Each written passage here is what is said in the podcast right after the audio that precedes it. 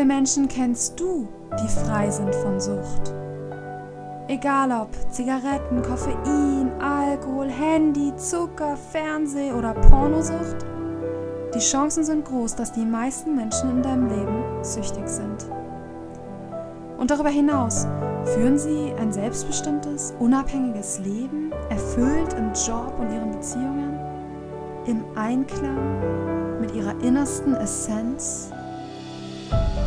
Wie sieht es mit dir aus? Bist du frei? Willkommen im Podcast Unabhängig. Ich bin Jamila von Perger und ich bin davon überzeugt, dass es in der großen Zeit des Wandels auch Zeit für unsere Befreiung ist. Also, lasst uns loslegen, lass reden.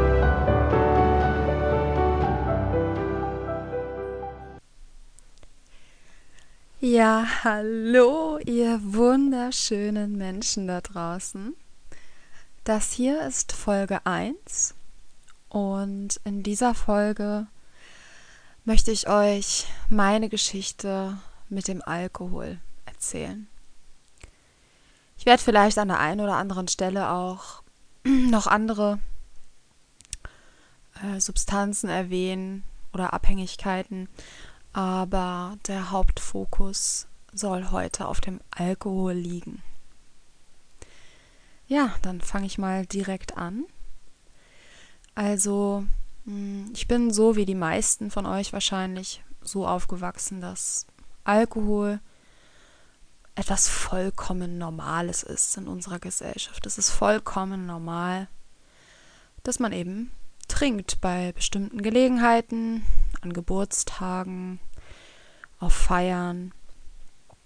Ja, genau. Und bei mir war es zusätzlich noch so, dass meinem Vater zwei Gaststätten äh, gehört haben in meiner Heimatstadt Kiel, wo ich aufgewachsen bin. Und ich auch schon als kleines Kind oft mich in diesen Gaststätten aufgehalten habe. Ich erinnere mich gut, äh, wie ich da Kicker gespielt habe, mm, eine, ah, eine, Flipper, ich weiß nicht, ob ihr das noch kennt, diese riesigen Automaten, wo man flippern konnte. Ähm, ich erinnere mich an Billardtische und Dartscheiben und natürlich immer, wenn man in die Gaststätten reingekommen ist, an diesen extremen Geruch nach Zigaretten, den ich gehasst habe ich immer, wenn ich reingekommen bin, erstmal mich beschwert habe, ah, das stinkt. Aber man hat sich dann auch schnell dran gewöhnt, wenn man sich länger drin aufgehalten hat. Mhm.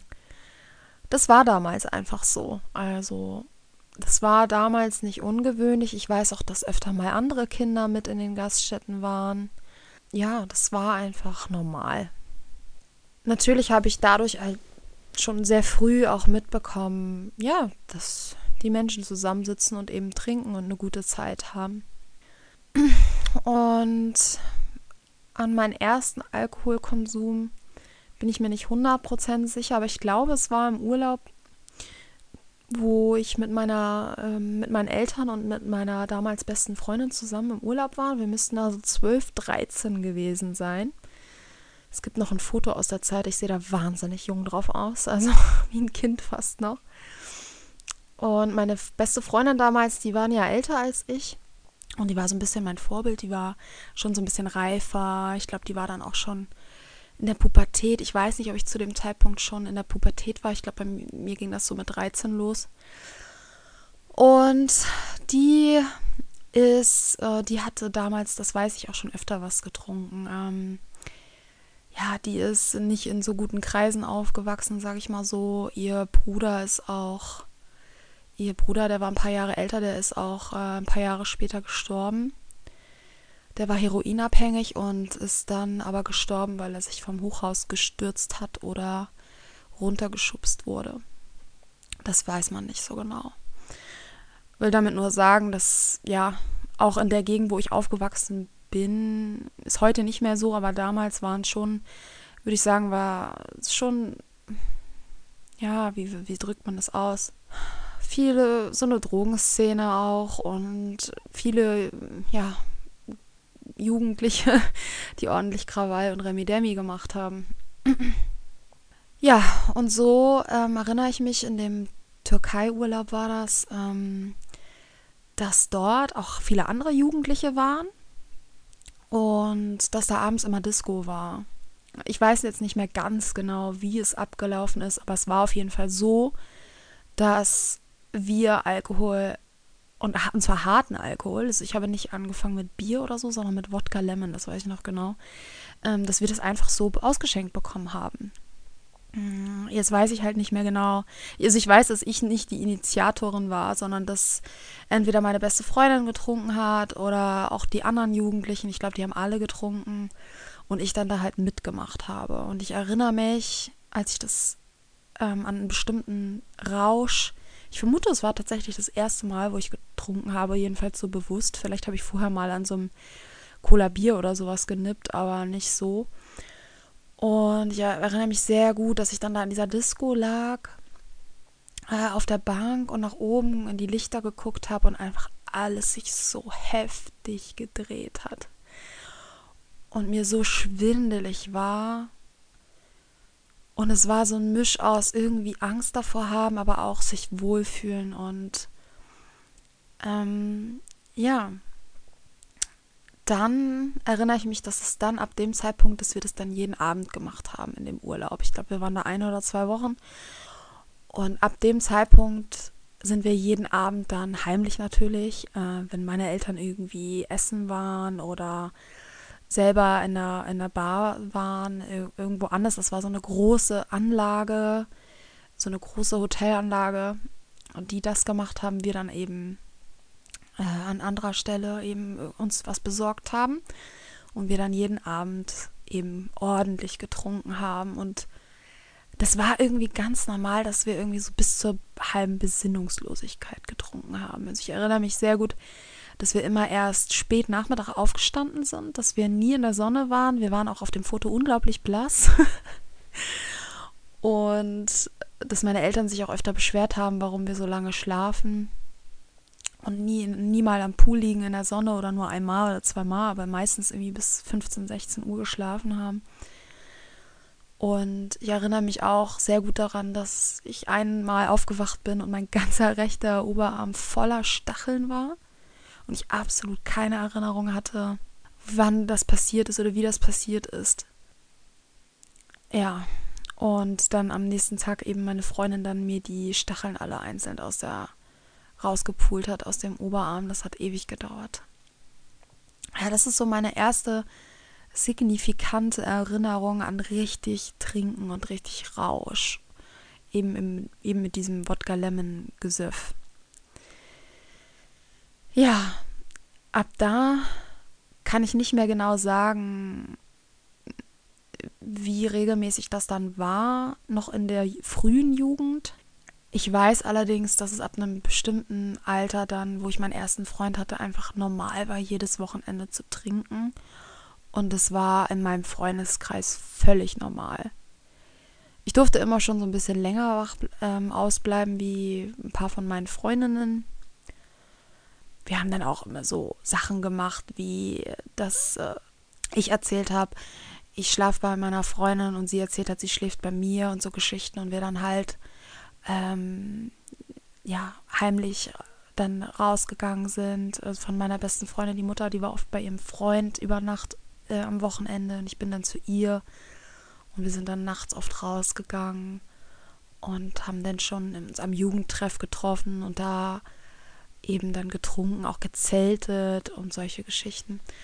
Und ab einem gewissen Zeitpunkt, da kann ich nicht mehr genau sagen, 14, 15 war es auf jeden Fall normal, jedes Wochenende zu trinken und jedes Wochenende auch wirklich betrunken zu sein. Ja, als ich dann mit 18 ausgezogen bin, war es dann völlig normal. Also da haben wir jedes Wochenende uns total abgeschossen. Ich war schon immer so, dass ich sehr viel vertragen habe.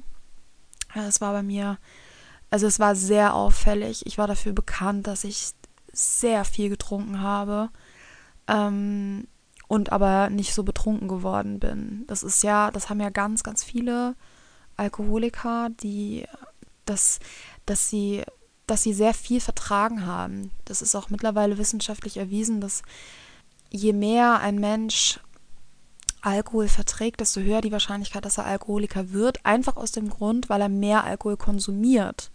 Und da Alkohol eine süchtig machende Droge ist, ist die Wahrscheinlichkeit, je mehr du davon konsumierst, höher, dass du auch davon abhängig wirst. Das heißt, ich habe da wohl eine gute Leber ähm, von meinem Vater geerbt. Der war nämlich auch Alkoholiker und ist auch letztlich an, seinen, an den Folgen seines Alkoholismus gestorben. Und ja, dann war das eben ab 18 für mich, konnte ich mir ein Wochenende ohne betrunken zu sein gar nicht mehr vorstellen. So ging das dann eigentlich, solange ich mich erinnern kann.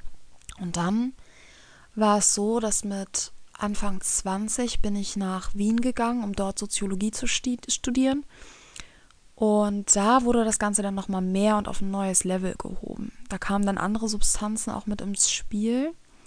Wien hat auf jeden Fall, also auch eine Stadt, wo andere Drogen komplett normal sind, dass man die konsumiert.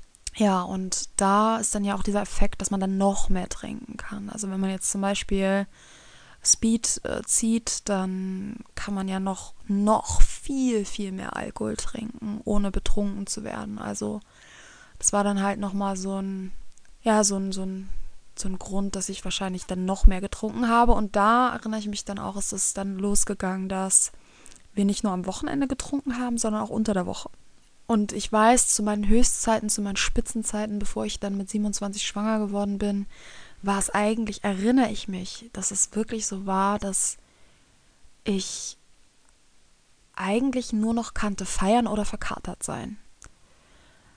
Also gerade als ich dann in WGs gelebt habe, da war das einfach so, dass ich getrunken habe, gefeiert die ganze Nacht, dann den ganzen nächsten Tag komplett verkatert im Bett lag, bis abends oder so und dann äh, geschlafen habe, am nächsten Tag aufgewacht und habe mich so halbwegs wieder frisch gefühlt. Da hat man dann irgendwie noch einen guten Tag gehabt, weil man war dann endlich mal wieder so halbwegs normal. Und abends ging es dann wieder los. So, das war dann das ewige Spiel. Ich weiß, ich erinnere mich, dass ich einmal im Café saß in Wien und mir gedacht habe, sag mal, bist du eigentlich, wann bist du eigentlich mal, wann hast du eigentlich mal Zeit für ja, einfach mal normal zu sein. Du bist irgendwie immer nur verkatert oder betrunken. ich weiß, dass ich diesen Gedanken hatte und dass das irgendwie in mir ein ungutes Gefühl ausgelöst hat, aber sobald der Abend da war, für mich war es einfach immer so, meistens morgens und den tagsüber war, ja, da, da, da hatte ich gar keine Lust zu trinken und da habe ich das eigentlich auch immer irgendwie, ja, das schlechte Gewissen gehabt. Und aber sobald der Abend angebrochen war, war ich in absoluter Feierlaune.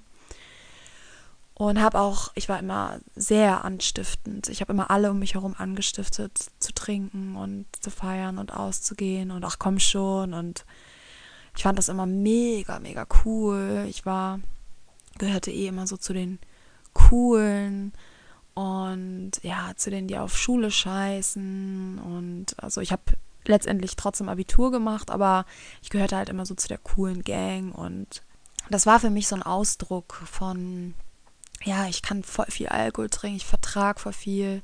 Das war für mich einfach total cool. Also Leute, die nicht viel abkonnten oder die dann schnell angefangen haben zu kotzen oder so, das habe ich immer überhaupt nicht verstanden. Das fand ich immer total uncool. Ja, und dann ähm, war ein großer Bruch. Mit 27 bin ich dann schwanger geworden, unerwartet. Und das war, ja, das war heftig. Ähm, ich habe dann, bin dann sofort in eine Schwangerschaftsdepression gerutscht, also einfach in eine Depression gerutscht. Damals habe ich das gar nicht verstanden. Damals habe ich halt, ja, gedacht, das liegt an der Schwangerschaft und ich habe das, ich war sehr unbewusst, ich habe mich wenig mit, mit mir und meinem Konsumverhalten auseinandergesetzt. Ähm, heute, aus heutiger Sicht bin ich mir sehr sicher, dass ich da auch dass diese Depression auch aus Entzugserscheinungen heraus, also dass es ein, auf jeden Fall ein Faktor war, der mitgeschwungen ist, weil ich von heute auf morgen halt aufhören musste mit diesem Leben, was ich halt quasi mein ganzes Leben so geführt hatte. Für mich war quasi immer das auf die Wochenenden hinfiebern, um dort sich abzuschießen und dann später halt eh immer irgendwie kon zu konsumieren. Also ständig. Und ja, das musste ich dann von heute auf morgen aufgeben. Und ja, ich kann nur sagen, es war, es war einfach die Hölle. Also diese ähm, Depression war die Hölle. Dann hatte ich eine fürchterlich schwere Geburt, ähm, die mit Komplikationen verlaufen ist. Also ich wollte natürlich gebären. Es wurde dann aber letztendlich ein Notkaiserschnitt und sogar unter Vollnarkose. Das heißt, ich habe die Geburt nicht mal miterlebt.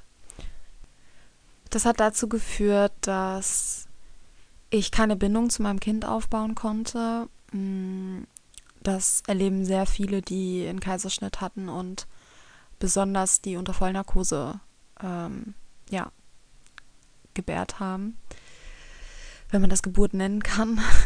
ähm, ja, dann hatte ich eine weitere Depression, also eine postnatale Depression. Auf die Krankheitsgeschichte werde ich jetzt erstmal noch nicht so eingehen, sondern ich versuche mich mal am Alkohol entlang zu hangeln. Auf jeden Fall war es dann so, dass ich ähm, ziemlich schnell nach der Geburt wieder angefangen habe zu trinken. Ich glaube, so als er drei Monate alt war. Das Stillen hat ganz schwierig sowieso nur funktioniert. Ich glaube, nach drei Monaten habe ich abgestillt. Äh, wenn ich mich heute dabei reden höre und das alles erzähle, ist das für mich sehr schmerzhaft, weil äh, es ist äh, sehr schrecklich alles gewesen. Ähm, vor allem, dass ich damals einfach dieses Bewusstsein darüber nicht hatte. Ja. Es war eine sehr schwere Zeit. Ihr müsst euch vorstellen, dieser Teufelskreis ähm, an Vorwürfen, die man sich da auch macht, dass man keine Bindung zu seinem Kind aufbauen kann. Ich habe das, ich habe das nicht ertragen. Ich habe das nicht ertragen. Ich habe mich dafür so geschämt und mich dafür so fertig gemacht, dass ich dann, vermute ich mal, aus diesem Grund auch eben sehr schnell wieder zur Flasche gegriffen habe. Ja, dann ähm, ging das eigentlich wieder von vorne los. Da war es dann auch, glaube ich, so, dass es sich meistens auf die Wochenenden erstmal beschränkt hatte, aber dann auch sehr schnell wieder so war, dass es irgendwie so jeder zweite, dritte Tag war, dass ich getrunken habe. Ja, dann, als mein Sohn ein Jahr alt war, habe ich mich von dem Vater getrennt, beziehungsweise wir haben uns getrennt. Und das war dann so nochmal ein riesiger Bruch in meinem Leben, wo mir bewusst war, ich kann nicht so weitermachen wie bisher. Allerdings war mir das nicht in Bezug auf den Alkohol klar oder auf mein Konsumverhalten, sondern ähm, ich war auch, das hatte ich schon kurz erwähnt, äh, beziehungssüchtig. Das heißt, ich war von meinem zwölften Lebensjahr an bis zu dem Zeitpunkt der Trennung mit 28 ununterbrochen in Beziehungen, in sehr vielen verschiedenen Beziehungen, die nie länger als ein bis maximal zwei Jahre gehalten haben, oftmals kürzer. Also es war für mich, es war immer ein nahtloser Übergang, immer. Also ich glaube, die längste Zeit, die ich mal Single war, waren irgendwie drei Monate, vielleicht maximal sechs Monate, bis ich wieder den nächsten Partner hatte. Natürlich wusste ich damals auch nicht, dass es eine Sucht ist. Ähm, heute ist mir das durchaus klar. Und auch da, wo ich dann eben 28 war und mich von dem Vater getrennt habe, war mir das irgendwie klar. Ich wusste, also ich war einfach, ihr müsst euch vorstellen, ich war so am Ende. Ich war, diese Depressionen haben mich fertig gemacht. Dann das wieder eine Beziehung in die Brüche gegangen ist und diesmal mit dem Vater meines Kindes. Und dass wieder dieser große Wunsch, den ich immer hatte, den einen zu finden und eine Familie zu haben und echte Bindung zu erleben und wirklich Liebe in meinem Leben zu haben, dass das wieder, wieder nicht geklappt hat. Und ich wusste, okay, ich muss, ich muss, ich muss die Reißleine ziehen, ich muss irgendwas ändern, es geht einfach nicht mehr. Und mir war bewusst, dass ich nicht mehr jetzt sofort wieder in die nächste Beziehung gehen kann. Das wusste ich. Was mein Alkoholkonsum anging, das war noch gar nicht da so in meinem Feld. Ähm, ja, ich habe dann mir bewusst vorgenommen, jetzt nicht wieder sofort zu daten oder viel auszugehen, um wieder Leute kennenzulernen, sondern ich habe mich bewusst isoliert. Ich wusste, mit mir stimmt was nicht. Ich wusste, es ist nicht richtig, jetzt wieder in eine Beziehung zu gehen, weil ich dann wieder vor mir selbst flüchten würde. Ich bin sehr dankbar dafür, dass ich damals dieses Bewusstsein aus irgendeinem Grund dann doch hatte. Ja, ihr müsst euch vorstellen, ich war dann wie so ein hilfloses Wesen mit meinem kleinen hilflosen Wesen dazu. Ähm, ich war dann auf einmal alleinerziehend und war allein mit ihm. Und ihr müsst euch das vorstellen, ich war einfach, ich wusste gar nichts. Ich wusste nicht, wer ich bin. Ich wusste nicht, was ich will. Ich wusste nicht, wie es jetzt weitergehen soll und was ich machen soll. Und ich wusste nur, dass ich totunglücklich war. Mehr wusste ich nicht. Und ich habe einfach meinen Computer aufgemacht und habe gegoogelt, wie werde ich glücklich? Es wäre lustig, wenn es nicht so traurig auch wäre. Ich habe dann wirklich ich wusste einfach nicht, ich, ich habe dann alles Mögliche gegoogelt, bin unglücklich oder depressiv, was mache ich, was, wie kann man glücklich werden, warum ist man unglücklich oder solche Dinge habe ich dann angefangen zu googeln. und bin dann auf Podcasts tatsächlich gestoßen und bin dann auf ja, einen sehr berühmten Podcast gestoßen, der so mit der Spiritualität, äh, in diese Richtung Spiritualität ging, was für mich damals ein komplett neues also eine neue Welt war, die ich da betreten habe. Parallel habe ich aber trotzdem ja in, ähm, konsumiert. Also ich habe, ich erinnere mich, dass ich überhaupt nicht abends alleine irgendwie in irgendeiner Form schlafen konnte und dass ich auch viel Angst hatte. Also ich hatte diese berühmte Anxiety. Dafür gibt es irgendwie keine gute deutsche Übersetzung außer Angst. Also dieses ruhelose Angst haben ohne Grund, man weiß nicht warum ähm, so in Richtung Panik schon gehend. Und ich habe äh, nicht schlafen können, ohne dass das gesamte Haus ganz hell beleuchtet war. Und also wirklich jeder Raum musste beleuchtet sein. Und ich habe halt auch nur schlafen können mit, äh, wenn ich eine Serie angemacht habe. Und es musste immer dieselbe Serie sein. Also vielleicht kennt ihr King of Queens. ähm, King of Queens musste es sein, wo ich alle Staffeln irgendwie 20 Mal ohne Übertreibung durchgesehen hatte und es, ich musste die laufen haben ich musste meinen Kopf direkt neben dem Laptop haben und diese Serie musste laufen und trotzdem hatte ich fürchterliche Angst. Also ich hatte, ja, ich hatte das Gefühl, da sind Monster und Wesen im Raum. Ja, ich, ich hatte furchtbare Angst so und ich, ich weiß, dass ich anders gar nicht schlafen konnte. Und parallel ging das aber los, dass ich so tagsüber eben Podcast gehört habe und so Puzzle gemacht habe und noch so andere Sachen.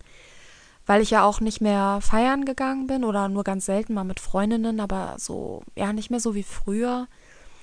Oder eher gar nicht so in die Disco, sondern dann eher irgendwie mit Freunden da so zusammen was getrunken, aber halt nicht mehr so, vor allem nicht mehr so auf Männerjagd dann gewesen, wie ich es sonst war, wenn ich eine Beziehung abgebrochen hatte. Ja, es war auch lustiger, oder nicht lustig, aber es war auch ähm, so, dass auch komischerweise gleichzeitig so auch Freunde sich von mir entfernt hatten. Also ich hatte irgendwie so bewusst entschieden, mm, mich mehr zu isolieren und mehr Zeit mit mir selbst zu verbringen, um rauszufinden, was eigentlich mit mir los ist. Und parallel dazu haben sich auch viele Freunde von mir entfernt. Ich weiß nicht, das war wohl Intuition oder es sollte wohl irgendwie alles so sein. Schicksal. Ähm, ja, und dann erinnere ich mich, dass ich irgendwie irgendein alkoholisches Getränk in meinem, in meinem Kühlschrank hatte. Und es war irgend so ein Abend und ich dachte, ach, ich kann mir ja auch mal so einfach mal alleine, ähm, kann ich doch eigentlich jetzt auch mal einfach sowas trinken Weil es war bis zu dem Zeitpunkt immer so, dass ich eigentlich immer mit anderen Leuten zusammengetrunken habe. Ich kann mich nicht daran erinnern, dass ich bis zu dem Zeitpunkt jemals abends alleine mich dazu entschlossen hatte, was zu trinken.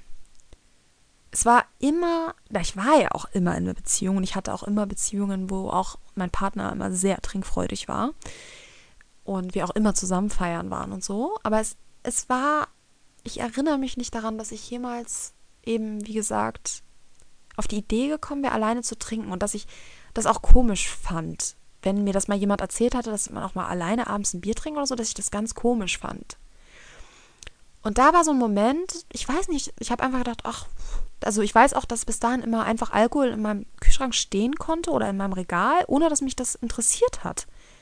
Also das, da konnten dann über Wochen, Monate, Jahre Flaschen drin stehen. Ja, das war dann später gar nicht mehr denkbar für mich. Da komme ich dann noch zu. Ähm, ja, und dann habe ich mir so ein hübsches Glas rausgeholt, so ein Weinglas und ähm, ich glaube, das war ein Wein oder ein Sekt, den ich mir dann da aufgemacht hatte. Und da habe ich dann gemerkt, aha, wenn ich wenn ich trinke abends, dann kann ich besser schlafen und habe nicht so doll Angst. Und das beruhigt mich. Ja, und das war ein ganz großer Fehler. Nein, aber das war ein ganz, ähm, ich glaube im Nachhinein, das war ein entscheidender Moment. Denn ab dem Zeitpunkt ging es los, dass ich immer wieder ab und zu mal abends alleine getrunken habe. Und dass das auch ziemlich schnell dann dahin überging, dass ich jeden Abend abends was getrunken habe. Und dass da auch so diese Weinzeit losging, weil früher war das immer eigentlich nur Bier oder auch Hart, Hartgas, wie sagt man das? äh, ja, härtere Getränke. Ja, vielleicht mal Weißweinschorle mit Freundinnen und so, aber nicht so bewusst. Und da, genau, da ging das so damit los. Und ich weiß auch, dass nach ziemlich kurzer Zeit ich mir schon Gedanken gemacht habe und gedacht habe, hm, irgendwie komisch, dass ich das jetzt jeden Abend mache oder auch brauche.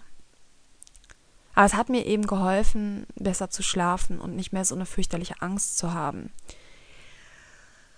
Ja, dann, jetzt muss ich kurz überlegen, wie ging das dann weiter? Ja, dann war das so, da muss ich so, also vom Alter her muss ich da gewesen sein 30. Ja. Und ich weiß, dass es dann auch auf jeden Fall, oder 29, 30, und dass es dann so ein, zwei Jahre so war, dass ich eben diesen ganz, ganz regelmäßig fast jeden Abend getrunken habe und dass ich mir da schon viele Gedanken gemacht habe. Dass da diese innere Stimme die wir alle kennen, diese innere Weisheit, diese innere weise Stimme zu mir gesprochen hat, hey, das, was du da machst, ist nicht gut, das, was du da machst, ist nicht in Ordnung. Aber ich wäre trotzdem niemals auf die Idee gekommen, dass das ein Alkoholproblem ist. Ich weiß nicht, das muss man sich mal vorstellen. Man hört diese innere Stimme, man macht sich Gedanken, man weiß, dass es nicht gut ist, aber im Leben wäre ich nicht darauf gekommen, dass das eine Abhängigkeit sein könnte. Im Leben nicht. Also im Nachhinein finde ich fast, dass das dissoziativ ist. Also so, dass man das so abspalten kann. Und dann war 2020. Und dann war nochmal, ja, wie wir alle wissen, äh, ein großes Ereignis, und das hat meine ganze Welt komplett auf den Kopf gestellt. Da erinnere ich mich dann, dass es dann auch losging, dass ich auch im Lockdown, wo dann einfach alles mir nur noch über den Kopf gewachsen ist, dass ich dann abends mehr getrunken habe als sonst, eben nicht nur ein Glas oder zwei Gläser, sondern dass es dann immer eine halbe Flasche wurde, so drei Gläser oder eine Dreiviertelflasche wurde oder schon ein Bier mehr oder so. Ich habe immer entweder Bier oder Wein getrunken. Und dass es dann schon noch krasser wurde, dass ich das dann immer mehr gemerkt habe, dass ich eigentlich jeden Morgen aufgewacht bin mit so einem leichten Kater und gedacht habe, oh Gott, das, heute machst du das nicht mehr. Da ging es dann auch richtig mit den Trinkregeln los, dass ich mir ganz viele Trinkregeln aufgestellt habe. Alles, alle, alle erdenklichen Trinkregeln, die man sich so vorstellen kann. Ähm, an dieser Stelle für diejenigen, die sich nicht, die gar nicht mit Alkohol so, ja, die das nicht kennen, wenn, wenn Menschen anfangen, sich Trinkregeln aufzustellen, dann haben sie meiner Meinung nach ein Alkoholproblem. Ein Alkoholproblem, ja, weil das ist so ein ganz, ganz, ganz typisches Zeichen. Es ist eigentlich das Paradebeispiel für eine psychische Alkoholabhängigkeit. Weil du weißt ja eigentlich, dass du weniger trinken solltest und warum solltest du dir eine Trinkregel aufstellen? Also warum solltest du dein Trinken kontrollieren wollen, wenn du es unter Kontrolle hättest. Du hast es nicht mehr unter Kontrolle und deswegen versuchst du es zu kontrollieren. Und wenn man es nicht mehr unter Kontrolle hat, dann ist man abhängig. Ganz einfach. Ja.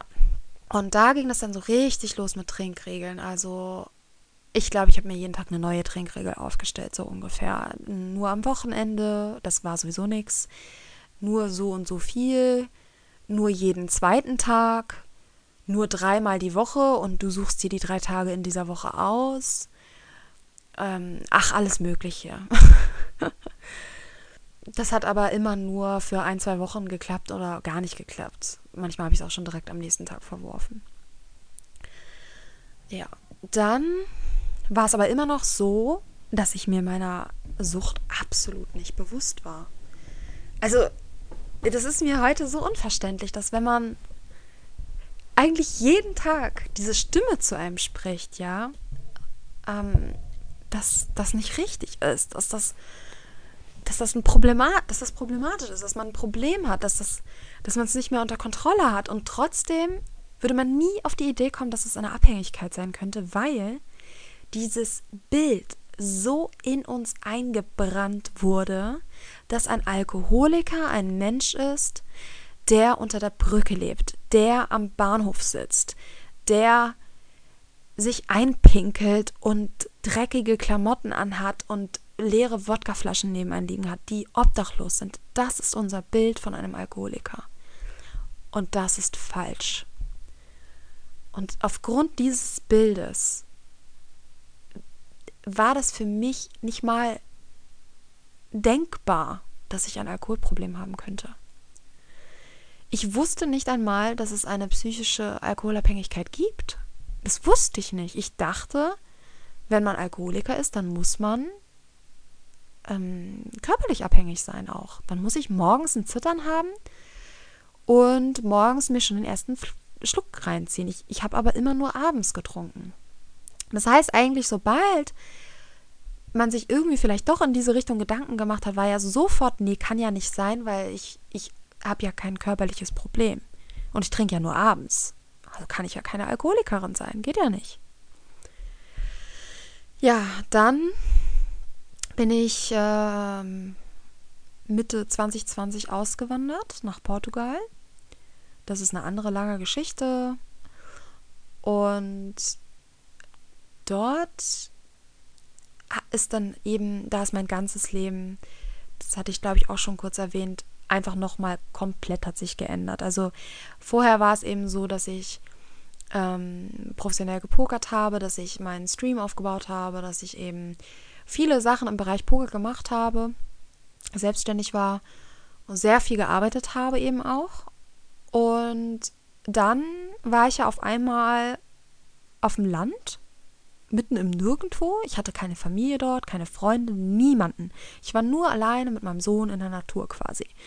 Und wir haben einfach auch ein Dreivierteljahr nur im Wohnmobil gelebt. Wir hatten kein Badezimmer, nichts. Wir haben einfach. ja, aber ich bin halt ähm, November 2020 hier auf meinem Land ähm, angekommen. Und ja, wir hatten sogar nur einfach nur so einen Einwasserhahn äh, draußen und ich hab, wir haben uns dort unter dem eiskalten Wasser gewaschen. Also ja, irgendwann hatte ich dann auch Bekannte, wo ich dann mal duschen konnte und so. Aber ja, das war einfach eine krasse andere Zeit. Von vorher immer ja, so die Jahre davor immer in schönen großen Häusern gewohnt oder schönen Wohnungen.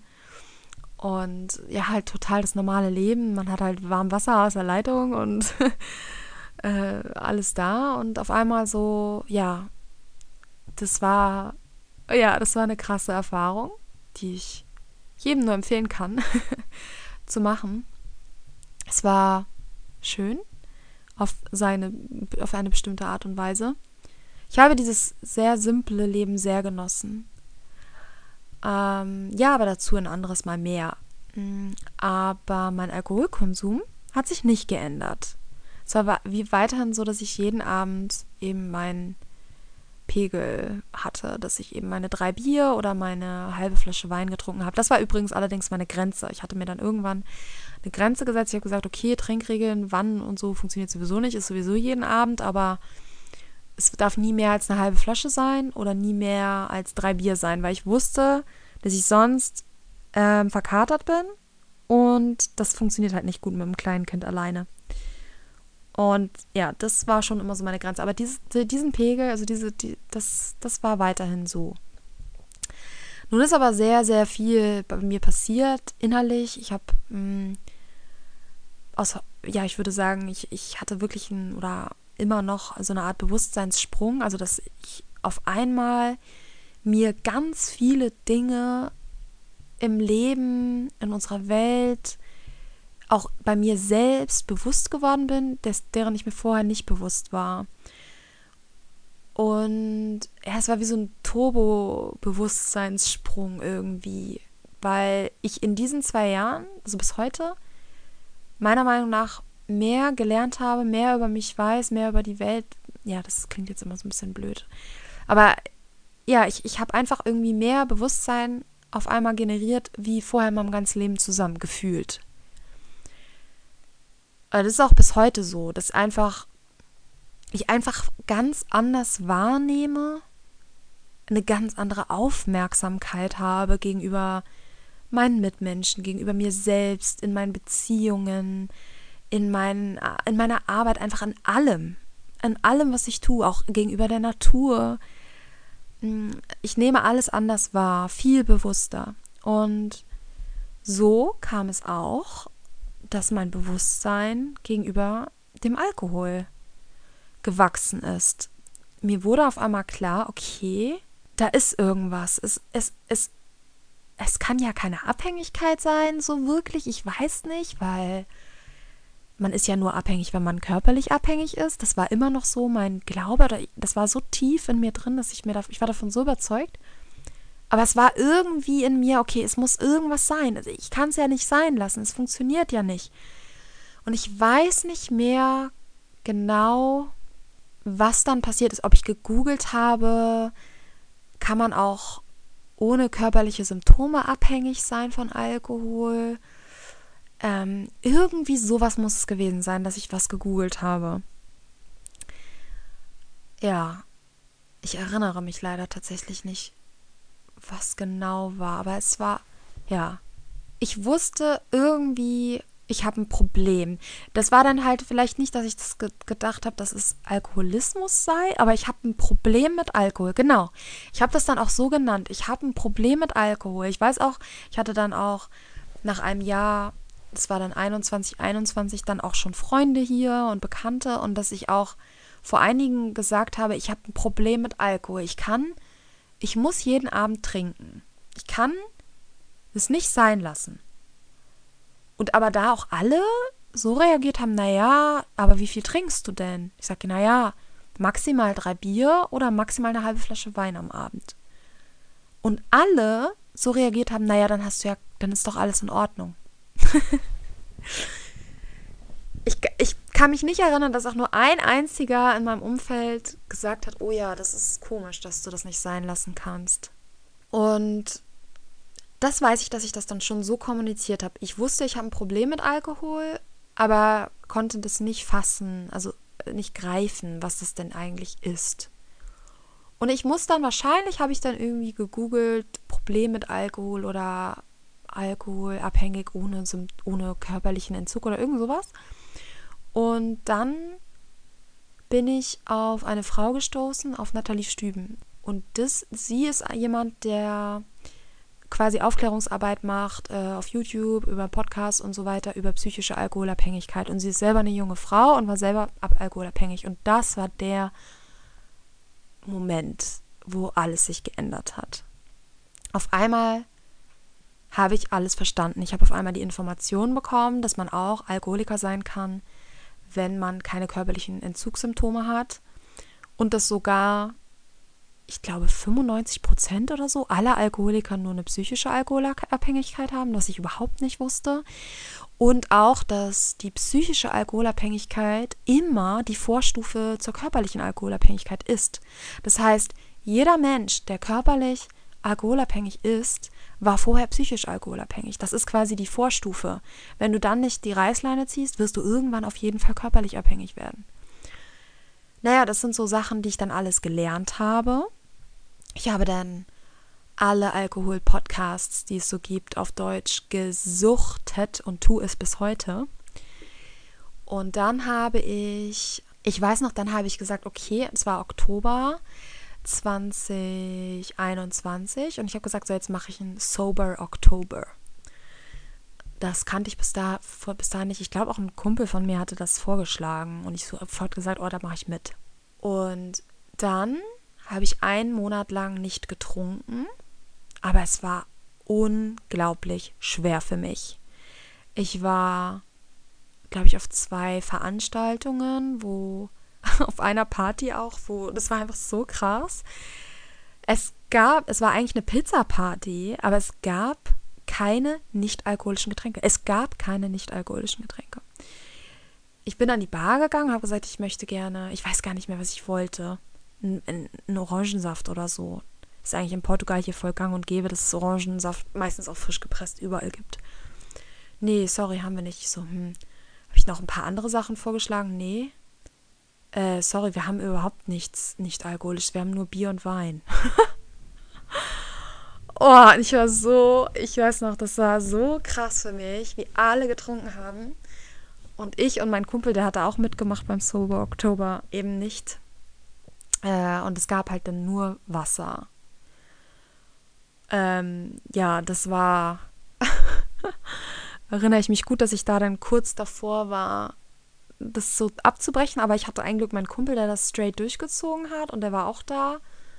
Und ich glaube, ich habe den noch versucht, so ein bisschen zu bearbeiten, dass wir nicht doch jetzt endlich abbrechen sollen, den Quatsch. Dass er dann aber, glaube ich, ja, dass er dann so standhaft geblieben ist. Und ja, auf jeden Fall habe ich es dann irgendwie durchgezogen, den Monat. Aber ich habe dann wirklich nach dem Monat gemerkt, also ich habe dann sofort, als der Monat vorbei war, sofort wieder getrunken und dann habe ich gemerkt, ey, das ist wirklich, das ist wirklich ein Problem. Weil warum kannst du es nicht mal einen Monat schaffen? Warum hast du, ich habe die Tage runtergezählt, bis ich wieder trinken darf. Und da war dann nochmal klar, okay, also das ist wirklich, ich habe wirklich ein Alkoholproblem. Und zwar nicht einfach ein Problemchen, sondern das ist Alkoholismus. Dann habe ich den, einen Kurs gebucht von der Nathalie Stüben, wo man halt eben 30 Tage begleitet wird, per jeden Tag mit einem Video und noch E-Mails und so weiter, um, ähm, dass man aufhört mit dem Trinken. Und das habe ich gemacht und es war wunderschön. Es war ein toller Kurs. Es hat mir super geholfen. Und ich war eigentlich so im siebten Himmel. Also es war toll. Ich hatte auf einmal, ja, man hat halt, man ist täglich mit Informationen gefüttert worden. Ich habe dann parallel eben alles zu dem Thema durchgesuchtet. Ich habe Bücher gelesen darüber, über Nüchternheit. Und es war wie so eine neue Welt, die sich so auftat. Ich merkte aber nach zwei oder drei Wochen im Kurs schon, dass es mir dann plötzlich doch schwerer fiel und dass so eine, dass einfach so ein, naja, in meinem Bewusstsein zwar ich diese Freude hatte über diese neue Welt und dass alles gut ist und alles toll ist und aber unterbewusst, ich habe das gespürt, dass ich mm, Schwierigkeiten bekommen habe, dass ich mich auf einmal irgendwie nicht gut gefühlt habe das aber gar nicht greifen konnte. Und dann war nach 30 Tagen der Kurs vorbei Und ich habe sofort am nächsten Tag wieder getrunken. Es war so, dass man ja jeden Tag dieses Video hatte und es war irgendwie so, ja, wie so eine Freundin, die man da getroffen hat, die einem so hilft, jeden Tag so durch den Tag zu kommen und einen motiviert hat. Und das war dann weg. Auf einmal hatte ich das Video nicht mehr, was ich sonst morgens so immer mir angeguckt hatte. Und ich hatte keine Aufgaben mehr. Man hat auch immer so Aufgaben bekommen. Und es war so, als wäre ich verlassen worden. Und meine Freundin ist auf einmal weg, die mir geholfen hat. Und dann dachte ich so, hey, schau mal, du hast jetzt 30 Tage nicht getrunken und es war eigentlich voll einfach und es hat dir voll viel Spaß gemacht. Siehst du, du kannst es doch. Dann kannst du doch ab und zu trinken. Also, dann das schaffst du, das ist kein Problem. Obwohl natürlich in dem Kurs auch erklärt wird, warum das ein Problem ist und warum man nicht kontrolliert trinken kann, hatte ich natürlich die grandiose Idee, dass ich doch kontrolliert trinken könnte. Ähm, ja. Typischer, klassischer Fehler. Und ich habe dann getrunken. Ich habe, während ich getrunken habe, geweint. Also abends dann, als ich ein Glas Wein mir aufgemacht habe. Weil ich wusste, in dem Moment, wo ich getrunken habe, ich, ich kann das einfach nicht, ich schaffe es nicht. Und als ich dann so anfing, auch einen Schwips zu bekommen, habe ich einfach geweint und bin so in mein, ja, ich bin so, ich weiß nicht, das war pure Verzweiflung. Das war einfach nur Verzweiflung. Ich dachte, ich schaffe das nie. Was ist los mit mir? Ich bin Alkoholikerin. Oh mein Gott, ich bin Alkoholikerin. Oh mein Gott, ich bin Alkoholikerin. Und ich schaffe es nicht. Und jetzt habe ich es versaut. Und ich habe 30 Tage nicht getrunken. Und jetzt habe ich wieder angefangen. Und dann ist was Komisches passiert. Am nächsten Tag habe ich es komplett verdrängt. Ich habe mir auf einmal eingeredet, nee, ich trinke jetzt kontrolliert. Und das hat auch tatsächlich eine Weile geklappt. Also ich habe dann weniger getrunken plötzlich und ich konnte auf einmal für eine Weile kontrolliert trinken. Ich weiß nicht, ob das, woran das lag. Es war richtig komisch. Also, aber ich brauchte eine Menge Disziplin. Also es war, ich konnte es auf einmal, dass ich kontrolliert getrunken habe, aber es hat mich eine Menge Disziplin gekostet. Ich glaube, es war so, dass ich in diesem Monat der Nüchternheit eben so auf den Geschmack gekommen bin. Des Nüchternseins, des, des, des Fit-Aufstehens, man merkt ja so viele positive Veränderungen, wenn man aufhört zu trinken und wenn man einen ganzen Monat nicht trinkt. Also ich habe schon nach einem Monat so viel positive Veränderungen gespürt. Und ich glaube, ich bin da so auf den Geschmack gekommen und habe dann gedacht, cool, ich, ich trinke jetzt eben viel weniger und dann habe ich eben diese Vorteile des Nüchternseins und kann trotzdem ab und zu trinken. So, und das habe ich dann durchgezogen bis Februar 2022, also diesen Jahres. Und da wurde es dann wieder schwieriger. Da habe ich dann wieder gemerkt, dass, die Dis dass es richtig Disziplin kostet und dass ich auch wieder so ähm, Sachen gemacht habe, wie ich hatte mir an dem Tag vorgenommen, an dem Tag trinke ich jetzt nichts und dann abends aber noch äh, losgefahren bin zum Café und mir noch was geholt habe ähm, da ging dieses Verhalten dann wieder los. Und ich habe schon wieder gemerkt, oh Mist, es geht wieder los. Ich, dieses kontrollierte Trinken wird immer schwieriger und immer anstrengender. Und ich wusste schon, oh, oh, oh, oh, oh, vielleicht klappt es doch nicht mit dem kontrollierten Trinken. Und dann war es so, April 22, da war ein Abend, es waren mehrere Leute zu dem Zeitpunkt zu Besuch hier bei mir. Ich hatte auch, also ich habe auch einen Mitbewohner gehabt zu dem Zeitpunkt. Der war mit seiner Freundin ähm, da und wir wollten so ein Lagerfeuer abends machen. Und es war so, ich war zu dem Zeitpunkt wirklich die Einzige, die ein Alkoholproblem hatte. Also mein Mitbewohner, der hat so gut wie nie getrunken, seine Freundin auch sowieso nicht. Ähm, und halt der Besuch, der da war, das ist übrigens jetzt mein heutiger Freund. Äh, ich fand den auch ganz toll und so. Der hatte auch irgendwie überhaupt nicht, ähm, der hat halt getrunken, wenn man das vorgeschlagen hat. Dann hat er halt mitgetrunken, aber der war nie der Initiator. Und es war so ein Abend.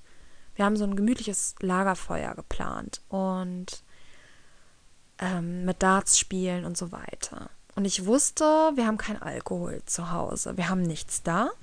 Es war dann irgendwie so, der, Nachmittag brach an und ich habe schon die ganze Zeit nur daran gedacht, oh Gott, wir haben nichts zu trinken da.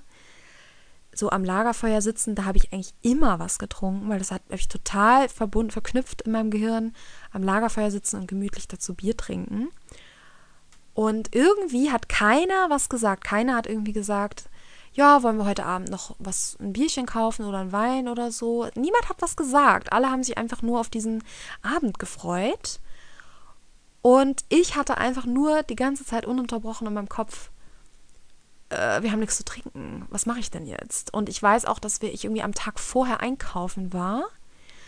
Und es sozusagen kein, wir hatten alles da zu essen und so. Also es gab irgendwie keine Gelegenheit, irgendwie einzukaufen und dann so beiläufig dann, ach, ich bin ja eh einkaufen, dann kaufe ich auch noch ein Bier ein.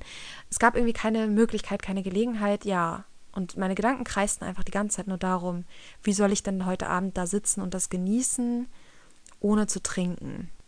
Und dann haben wir das Lagerfeuer gestartet. Das war dann irgendwie so 17, 18 Uhr. Und ich konnte es nicht mehr aushalten. Ich, ich, ich wusste, okay, ich muss jetzt irgendwie ganz locker locker flockig rüberbringen, dass ich jetzt noch Alkohol hole. Und ich habe dann wirklich, ja, ich finde das auch so krass irgendwie im Nachhinein zu beobachten, wie manipulierend man ist und auch bewusst manipulierend ist, weil die Sucht einen dazu treibt. Also, was ich sonst halt nie tun würde, also jedenfalls nicht mehr, seitdem ich quasi meinen Bewusstseinssprung hatte, so dieses bewusste Manipulieren, das, das habe ich wirklich, ich habe wirklich bewusst manipulativ versucht, so einen Satz zu sagen, so, dass es so ganz locker, flockig rüberkommt. So, ich ich habe das dann ungefähr so gesagt. Ach, wisst ihr was? Ich glaube, ich habe heute noch Lust auf ein Bierchen trinken. Ich glaube, ich fahre noch mal schnell los und hole ein paar. Wollt ihr auch noch was? So. So in diesem Ton. Lustigerweise hat äh, später, als ich dann meinem Freund gebeichtet habe und so, äh, das, die ganze Sache, hat er mir gesagt, er wusste es in dem Moment, weil er meinte, es klang einfach zu, es klang einfach zu sehr so, als wäre es mir egal. So, ach, ja, warum nicht? So nach dem Motto. Und es klang, wo es war, ich habe es so einfach ein bisschen übertrieben mit dem, dass es mir, dass es so zu lockerflockig ich es betont hatte. Auf jeden Fall habe ich dann halt mein Bier geholt und ähm, habe dann getrunken und ich wusste in dem Moment, okay, es ist wieder soweit. Ich, ich, ich kann nicht mehr dieses kontrollierte Trinken. Ich hatte zu dem Zeitpunkt dann auch schon ähm, meinem Freund gesagt, dass ich, äh, das hatte ich glaube ich auch vorher schon, dass ich glaube, ich habe ein Problem mit Alkohol. Das hatte ich auch offen angesprochen, aber eben nicht so, ich bin Alkoholikerin, sondern so, ja, ich habe halt irgendwie ein Problem mit Alkohol, ich muss da halt sehr viel aufpassen. Genau so habe ich das formuliert. Ich habe halt gesagt, ich habe ein Problem mit Alkohol. Mein Vater war auch Alkoholiker und ich muss sehr, sehr, sehr aufpassen. Ich muss immer sehr bewusst wählen, wann ich trinke, wie viel ich trinke und so weiter. Aber ich habe es halt unter Kontrolle. So. Ich habe ein Problem, aber ich habe es unter Kontrolle. So habe ich das halt eben ausgedrückt. Und in dem Moment wusste ich halt auch selber wieder, okay, ich, ich, ich habe es halt nicht mehr unter Kontrolle. Und dann sind, glaube ich, noch ein paar Tage verstrichen und dann war noch mal so dieselbe Situation in Grün. Da war es dann noch krasser. Es war irgendwie so ein Abend wieder, alle abends zusammen sitzen. Es war kein Alkohol da und da weiß ich, da war es dann so so krass, also dass mein Kopf hat mich in den Wahnsinn getrieben. Ich, ich konnte nicht mehr anders als ununterbrochen daran zu denken, dass ich Alkohol brauche an diesem Abend und ich weiß, wie ich das mal anstellen soll dass es nicht komisch rüberkommt, dass ich jetzt wieder die Einzige bin, die was trinken will. Das war dann so schlimm, dass ich, ich hatte das Gefühl, mein Kopf, ich kann nicht mehr denken, ich konnte keinen klaren Gedanken mehr fassen. Ich bin dann ins, in mein Haus, also wir waren eigentlich die ganze Zeit draußen und ich musste dann ins Haus reingehen, mich ins Bett legen und ich habe mir wirklich die Hände an den Kopf gehalten, weil ich diese Stimmen in meinem Kopf nicht mehr aushalten konnte. Und ich habe nur, ich habe wirklich mir die Hände an den Kopf gehalten und ah, ich halte es nicht mehr aus. Und dann habe ich, glaube ich, trotzdem irgendwie das noch wieder hingekriegt, an dem Abend Alkohol zu besorgen. Und dann habe ich so richtig gebeichtet.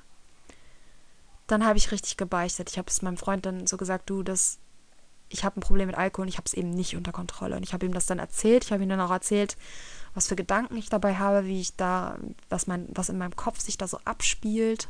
Und er hat es gleich, ja, er hat gleich gesagt, er hat es schon gemerkt, dass was mir nicht stimmt und dass ich ein richtiges Problem habe. Und ja, dann war klar, ich muss aufhören. Es war klar, das mit dem kontrolliert Trinken funktioniert nicht. Das war klar. Ja, und dann haben wir gesagt, okay, an meinem Geburtstag, das war der 7. Mai, der 33. Schnapszahl, da lassen wir es noch einmal richtig krachen und dann ist Schluss. Und für ihn war es sowieso kein Problem. Er hat dann auch gesagt, okay, ich trinke dann auch nicht. Erstmal, ich trinke dann einfach gar auch gar nichts mehr, weil ihm ist es eh egal so. Kann ich ja bis heute nicht verstehen, solche Menschen. ich check's einfach nicht, wie man so, wie man einfach so sein kann, dass es einem einfach egal ist, ob Alkohol da ist oder nicht. Wahnsinn. Ähm Und ähm, ja, dann war es auch so, mein Geburtstag noch einmal krachen lassen. Und dann habe ich aufgehört. Und dann ist mein Freund äh, nochmal, ja, aus, aus Gründen, ist egal, äh, weggefahren für einen Monat nach Deutschland.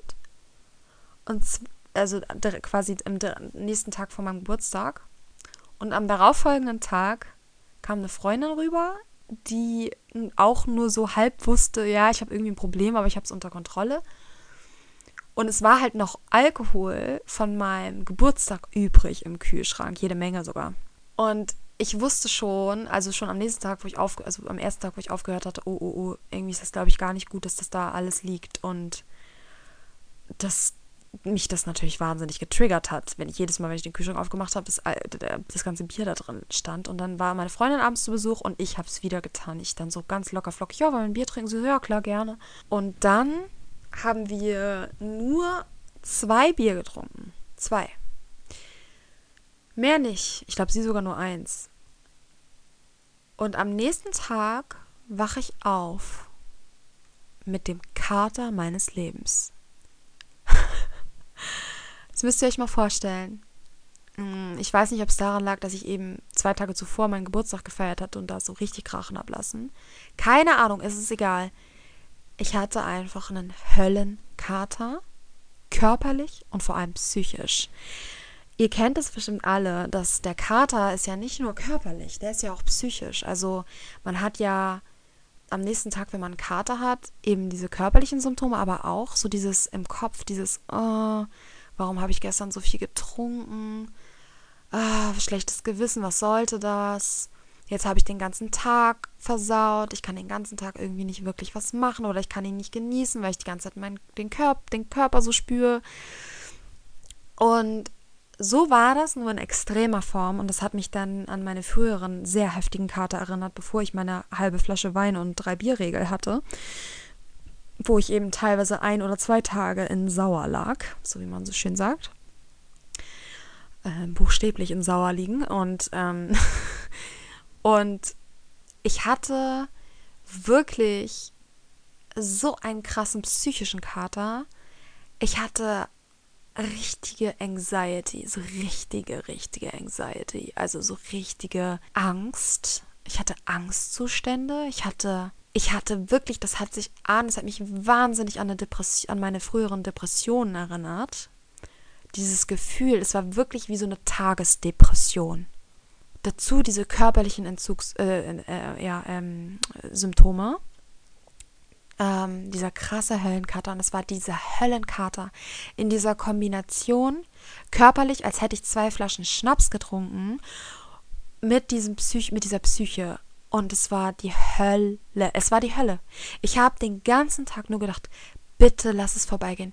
Bitte lass diesen Tag irgendwie vorbeigehen. Ich ertrage diesen Tag nicht. Ich hab's verstanden. Lieber Gott, bitte, ich hab's verstanden. Ich schwöre es, ich trinke nie wieder. Ich hab's verstanden. Ich schwöre es. Bitte, lieber Gott, bitte, lass es. Lass es. Bitte. Bitte nimm es von mir. Nimm es von mir, lieber Gott. Es war die Hölle. Und ab dem Zeitpunkt habe ich nie wieder getrunken. Das ist jetzt fast sechs Monate her. Ich bin in, ich glaube, in einer Woche bin ich sechs Monate trocken. Ja, ich habe gerade fast ein bisschen Pipi in den Augen, weil dieses Gefühl, das ich da hatte, war so schrecklich. Und ich danke aus tiefstem Herzen dem Universum, Gott, den Engeln, wer auch immer mir diesen Höllenkater an diesem Tag beschert hatte, in dieser Kombination auch mit der Psyche, vom Herzen, weil das war der Moment, wo ich wusste, es geht nicht mehr. Es geht einfach nicht mehr. Und ich kann mich nicht erinnern, wie oft ich das gedacht habe.